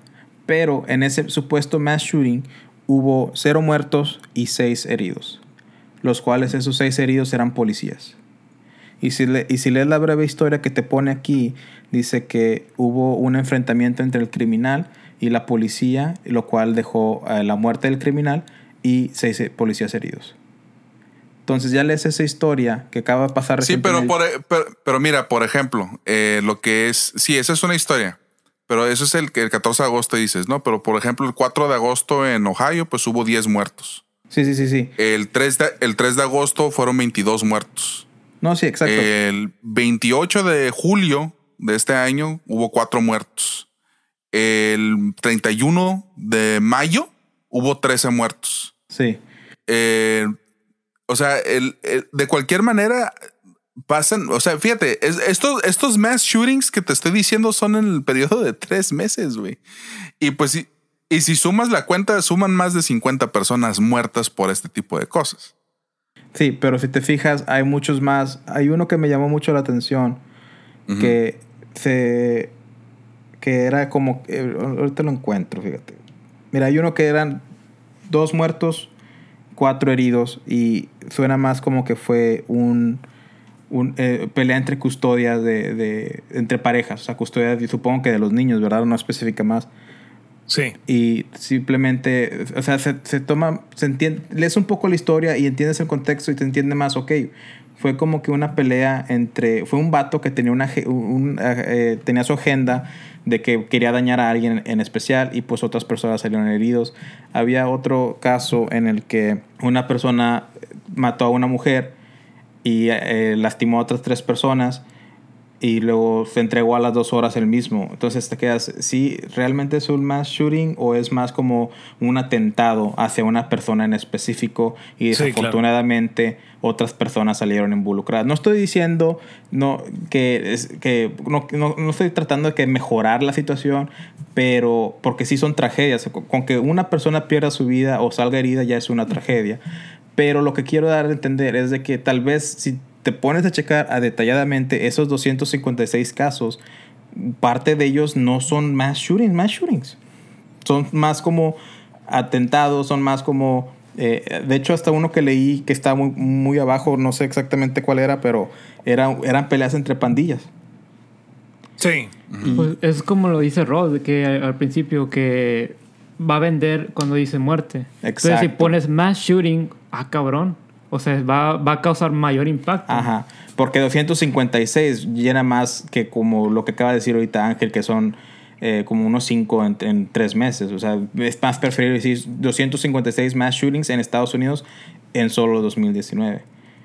Y no te creas, o sea, sí, no, no digo que no tengamos, sí hay, o sea, está el caso de Las Vegas eh, que mataron 54 Oh, sí. personas, está el caso Sí. de Orlando que en el, en el, En el en el antro. gay que mataron creo que treinta y tantas personas, Sí. estos que acabas de mencionar Ángel, o sea, sí hay un problema al respecto, que es muy complicado. Pero, de- pero, de- el, pero el problema aquí está que, que ha ido en ascenso, pues. O sea, el, el problema no es nada más que exista el problema. Si no es como que la gente está agarrando la onda y ya le está bajando. ¿no? Ajá, exactamente. El problema es de que en los últimos 20 años, desde, desde el 2000 hasta ahorita, ha ido en ascenso la cantidad de incidentes de este tipo. Y aquí es una pregunta que pues está difícil de contestar porque no sabemos si es porque existen muchas armas disponibles o porque la gente que está haciendo estos crímenes tengan algún problema mental que no se esté solucionando. Ujú. O O puede ser eh, combinación. pueden de ser las dos, una combinación de las dos también. Yo sí que opino, mucha- yo sí opino mucho que tiene que ver el- el- el- la persona en poder que tenemos ahorita, que sí está, está fomentando ese odio y esas acciones de gente. Es como si le dices a una persona que va a robar, no, güey, robar no está tan malo, pues es como que un motivo de que va a decir, ah, pues eh, es el único, el, el- ¿cómo se llama? El, el, ah, ¿cómo se dice la palabra? El motivo para que necesitaba para hacerlo. Entonces, bueno, a lo mejor ahí vamos a regresar un poquito al, al tema de la, pues el racismo. Poquito. Ajá. Pero por ejemplo, aquí yo creo que es también otra, una diferencia cultural que creo que, na- que no muchas personas ponen en perspectiva. Es de que yo creo que esa diferencia racial que existe en Estados Unidos, porque es una diferencia muy, muy notoria, ¿no? O sea, siempre que vas, inclusive si cruzas hasta a San Diego, ¿no? Que es uno de los, creo que de California es de los estados más latinos que vas a encontrar en todo Estados Unidos, ¿no? Entonces, eh. Nah, sí, Brownsville. Dije estados en general, porque creo que desde San Diego hasta pinche San Francisco, más para allá, todavía hay un chingo de familia mexicana, ¿no? Y todavía más para, para el este también, como para Arizona y Como esos para pueblos. Brownsville también. Anda, Como para y una perrada. como por acá. Dije Bronzeville. eh, sí. Barbizón. Brownsville City. Entonces, Brownsville. Una de las cosas que se me... Una de las cosas que se me hace interesante, te digo, es de que aunque cruces, por ejemplo, California, sí se nota como que la, esa división de que aquí están los, los asiáticos, aquí están los hindús, aquí están los rusos, o sea, como que hay una separación o una necesidad cultural de catalogar como que esas diferencias étnicas. Pues Chinatown y todo eso, ¿no? Ajá, ex- exactamente. Igual, i- igual que, no sé, y, y- y- y especialmente dentro de la de la comunidad afroamericana, creo que ellos también marcan mucho su. La diferencia, La es algo, ¿no? algo de que si yo me fuera a vivir a otro país donde hubiera mexicanos, yo no me iba a meter, yo no planeaba, yo no planearía meterme a las comunidades mexicanas. Ajá, Porque quiero ir a ese país a integrarme al país, no a integrarme a los mexicanos de otro país. Ajá. Y de repente hacen eso porque entran en una zona de confort en la que no es que el idioma, es que no voy a poder pedir ni una hamburguesa, no mames. Pues o sea, vas para aprender eso. ¿no? abre tu pinche mente, ubícate, intégrate al país y a la cultura. No te aísles. Exactamente. Entonces, y aparte también, y también si nos vamos a, a- a- a más grandes rasgos, pues igual la raza que le quieren decir blanca o los blancos, pues también igual están como que muy divididos de todo el resto de las eh, minorías que existen dentro de, Sí. de Estados Unidos. Ahora, aquí pues, creo que esta diferencia cultural también, por ejemplo, en México, porque también en México, pues fuimos conquistados por europeos también. Eh, obviamente fueron españoles, no fueron los ingleses. Eh, y creo que el desarrollo cultural de México hubo más mestizaje que el que se presentó en Estados Unidos. Por eso nuestro, Pero ¿sabes por qué? Pues porque las mexicanas cogían bien rico, yo creo. Los británicos, los británicos, los británicos mataron más gente. Sí, Los británicos llegaron y mataron, hicieron matadero de todos los locales y los españoles no. Ajá, los, los españoles entablaron relaciones políticas. Un poquito Ajá, bueno. más, Al principio Y sí mucho más. Al principio y luego los mataron. Ah, mucho más que los británicos. Exactamente. Y pero aparte de eso, pues empezó, hubo de hecho un- todo un movimiento, no me acuerdo es- específicamente qué siglo, pero hubo todo un movimiento en, en México sobre el criollo y los mestizos. Gente que tenía dificultad de encajar dentro de la sociedad, que eran personas nacidas de padre, un padre español y una madre o padre Indígena. mexicana, india, ajá, Indígena. indígena. Eh, entonces, eh, entonces, eh, ¿cómo se dice? Ese mestizaje y ese movimiento cultural que hubo dentro del país de México, creo que causó que nosotros como cultura evolucionáramos con una percepción de, de una percepción de bicultural, pues. O sea, literalmente México es una de las pocas civilizaciones, creo, modernas, que puedo decir que casi toda la raza ahorita en México es bicultural. O sea, hay una gama de colores de piel de mexicanos grande, desde uno morenito hasta uno güero, sí, pero todos somos mexicanos, pues. Y en Estados Unidos no se presta tanto eso. No. No sé si me explique. Sí, sí, sí. O sea, de que si eres, eh, si eres de otro color, te separas de los demás. Ajá. Sí, y marcas tu diferencia, pero tú mismo te aíslas. Exactamente. Sí, y, hasta yo veo que esta cuestión de que piensan que todas las demás razas que no es la mía son inferiores. No, y también el gran problema es cómo Estados Unidos quiere estar políticamente correcto en todo y no herir, los, ¿eh? no, herir los sentimientos de nadie ni y omiten muchas palabras. Ya ves ahorita que los transgéneros, los transexuales, o sea, todo ese rollo, eh, pues es ideales que pues no, no solo nos no, no, nos atrae juntos como país, sino nos, nos separa y causan esas diversidades y mucha gente llega a creer que esta es pues, cosa del gobierno mantenernos separados porque si todos nos unimos, otra cosa sería. Sí, y, y, y, fíjate que todos esos dilemas que creo que también tienen que ver con otro aspecto de la cultura de, de Estados Unidos es de que pues honestamente, a pesar de que sí tienen sus detalles como los que mencionaste del, del seguro, sí. Tienen muchas otras cosas ya muy resueltas. ¿Sí me explico? En cuestión de economía, en trabajos, etcétera, etcétera. La economía más o menos. Bueno, la economía me refiero a que, pues, si la gente quiere de veras, puede trabajar en lo que quiera, ¿no? Eh, y, y, hay una capacidad de oportunidad muy amplia. O sea, más o menos. No hay limitantes de oportunidad, pues. ¿Sí me explico? Más o menos. Hay limitantes a lo mejor de... Lo comparto parcialmente, pero sí veo tu punto. Sí, o sea, eh, eh, es que yo no veo que haya una limitante de oportunidad. Significa que cualquier persona que se dedique a trabajar y a querer estudiar alguna carrera, al querer hacer algo en particular, lo va a poder lograr hacer, ¿no? Y sientes que en México no. En México... Uh, no, no es eso. En México sí, pero es la mentalidad que es muy diferente. Sí, estoy de acuerdo. es más complicado. Es más complicado, pero por la mentalidad, por la manera del, sistema educativo, cómo trabaja.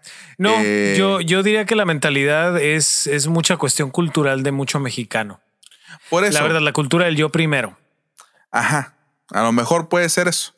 Pero igual aquí ya también se está abriendo un poquito más el, concepto de, poder hacer lo que se te hinche la pinche gana, ¿no? Y lo puedes hacer. Pero sigue siendo un, problema a nivel cultural. Sí. No sé si me explique. Sí. Eh, pero en fin, en, ya, ya, hasta se me fue un poquito el rollo de lo que quería hacer, el punto que quería hacer. quedó claro, eh, quedó, muy claro, Ángel. Ah, claro como el agua. Bueno, muchachos, ya entramos casi a la etapa final del podcast. Antes de terminar, me gustaría decirles un tweet que mandó el astrofísico famoso Neil deGrasse Tyson, o mejor conocido como el meme de IC. Dice, eh, ese, ese, fin de semana que pasó esas 48 horas, horríficamente perdimos 34 personas en mass shootings, eh, pero en un promedio, en, en, un transcurso de 48 horas en Estados Unidos se pierden 500 vidas en errores médicos, 300 vidas en eh, la, ¿cómo dice el flu? Influenza. 250 suicidios, 200 en accidentes automovilísticos y 40 en homicidios causados por una pistola. Ahí está. Entonces, eh, lo que yo quería más que nada tomar en este tema es cómo la media y ciertas personas o grupos de, élites tratan de, eh, como dijo este Rodrigo, tratan de, ¿Dar noticias amarillistas o qué? Exacto, darle más, más eh, connotación a lo que es para que venda su producto o, o y deja un mal perspectiva a la gente y gente como me, me, me, impactó mucho las opiniones que tuvieron los dos porque demuestra que son personas muy educadas y con mente abierta y no son como que ah pinche Estados Unidos pinche bola de locos no o sea se, se toman su tiempo para ver qué realmente está pasando. Porque sí me tocó ver mucho en las redes sociales de que no, hombre, pinche Estados Unidos está de la chingada. Sí, construyan el muro para que no se vengan para acá. O sea, cosillas así que te quedas como que, Oye, pues, pues investiga un poco, ¿verdad? Pero El muro no sirve, no va a servir de nada si le Ya llegan a sé. construir.